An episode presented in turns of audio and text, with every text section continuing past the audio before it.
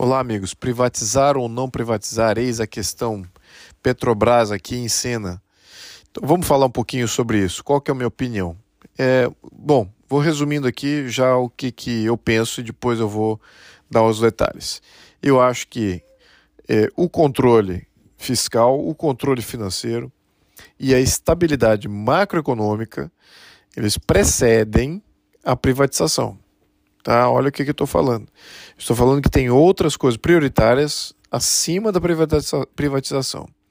E existe uma ordem para a liberalização econômica. Essa ordem precisa ser obedecida para que se crie um mercado de fato, para que antes de privatizar exista todas as condições para que o mercado exista. Então muitos falam em privatizar, que privatizar, mas quando você não tem regulatoriamente um ambiente favorável à criação de um mercado naturalmente, ou seja, você tem alta burocratização, você tem alta tributação, você tem limitações de substitutos daqueles que não são competidores diretos, mas são competidores eh, por substituição. Então isso também tem que ser liberalizado para que quando você privatizar, você tenha uh, um mercado e não você não faça uma transferência de um bem de um que é monopólio público e passe a ser um monopólio privado. Né? Então você tem que privatizar e colocar aquele ativo que antes estava em domínio do Estado para um domínio é, privado, só que aquele domínio privado não é monopólio. Ele vai estar num contexto competitivo. Tem um livro muito importante que aborda esse processo. Eu estudei em 1993, no início do, do final do século passado início dos anos 90. E esse livro foi fundamental, muito influente para todos os países do leste europeu que estavam saindo do modelo estatal, estatizado, eh, comunista, stalinista que havia sido imposto pela União Soviética, e todos eles que obtiveram sucesso, Hungria um deles, é, Polônia até, até certo ponto, Tchecoslováquia também outro case que muito, de muito sucesso. É, alguns desses países do, do leste europeu que estavam debaixo da cortina de ferro obedeceram esse processo e foram foi muito tiveram muito êxito. Outros não, outros fizeram uma transição do, de domínio de monopólio público para monopólio privado, como Rússia, e simplesmente houve somente uma transferência de oligarquia de comando.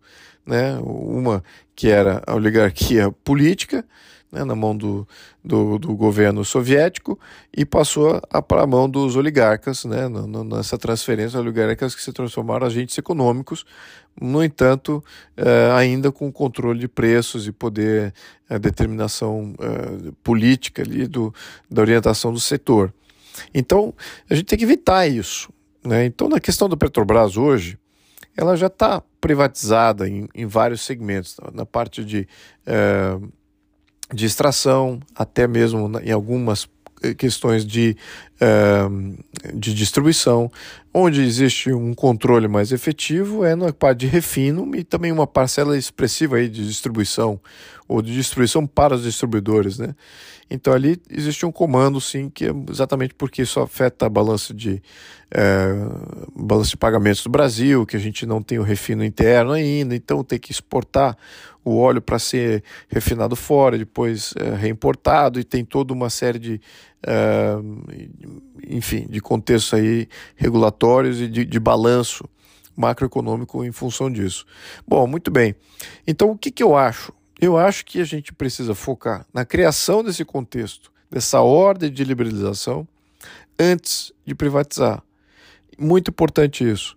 Porque se só privatizarmos, dentro de um contexto regulatório que não vai fomentar mercado, não vai fomentar novos entrantes e também desregulamentar desburocratizar, desonerar os substitutos, né, se existem substitutos mais indiretos, é, como gás, como energia eólica, como energia solar, como energia hídrica, todos esses, se você não tem um, um contexto também competitivo e desonerado e, e, regulatório que fomente competição nesses outros setores que são os substitutos, você não está ajudando a causa. Você só está fazendo uma, um microajuste é, num, num, setor. Em, em maioria dos casos, você teria só privatizando e isso não resolveria sustentabilidade do setor ao longo prazo. Outro exemplo que me vem à cabeça agora é a Argentina.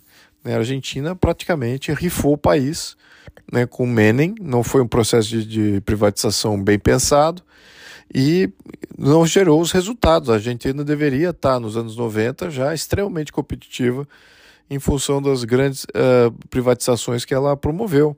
Mas não, não, foi, não teve sucesso exatamente por causa do, do, desse ambiente regulatório competitivo que eles não se debruçaram sobre esse tema.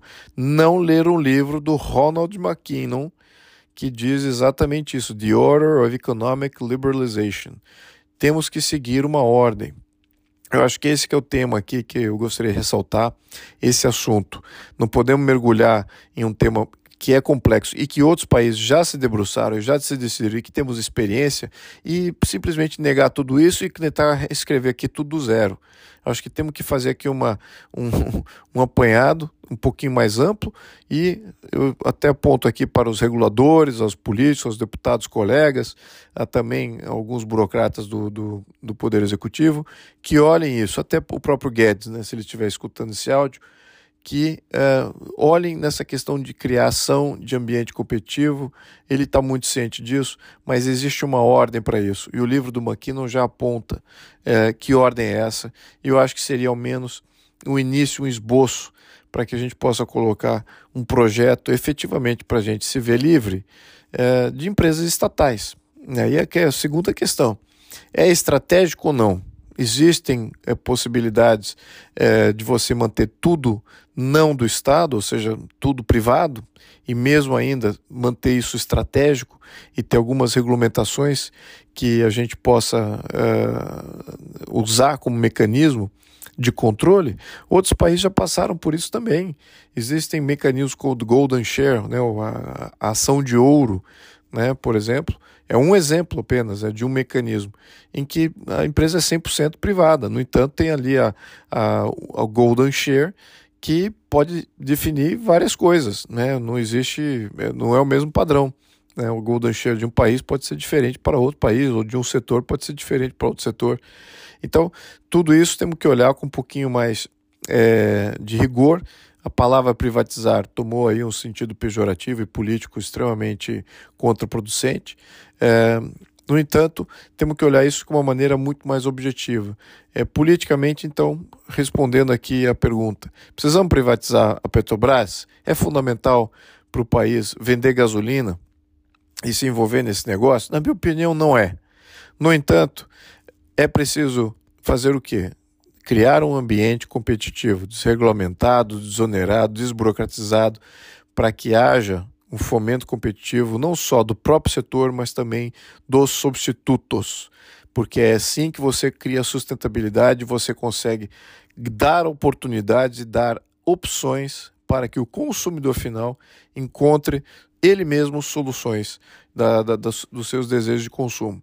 É isso que eu acho que é o, é o, o essencial aqui. E se for para manter algum ativo, ou se for para manter alguma mão ativa é, dentro do mercado, que seja através de mecanismos regulatórios e não através da propriedade, ou através do, de ter ali o, o, ser o dono dos ativos que provém um serviço ou provém um produto. Essa é a minha opinião, meus amigos. Muito obrigado.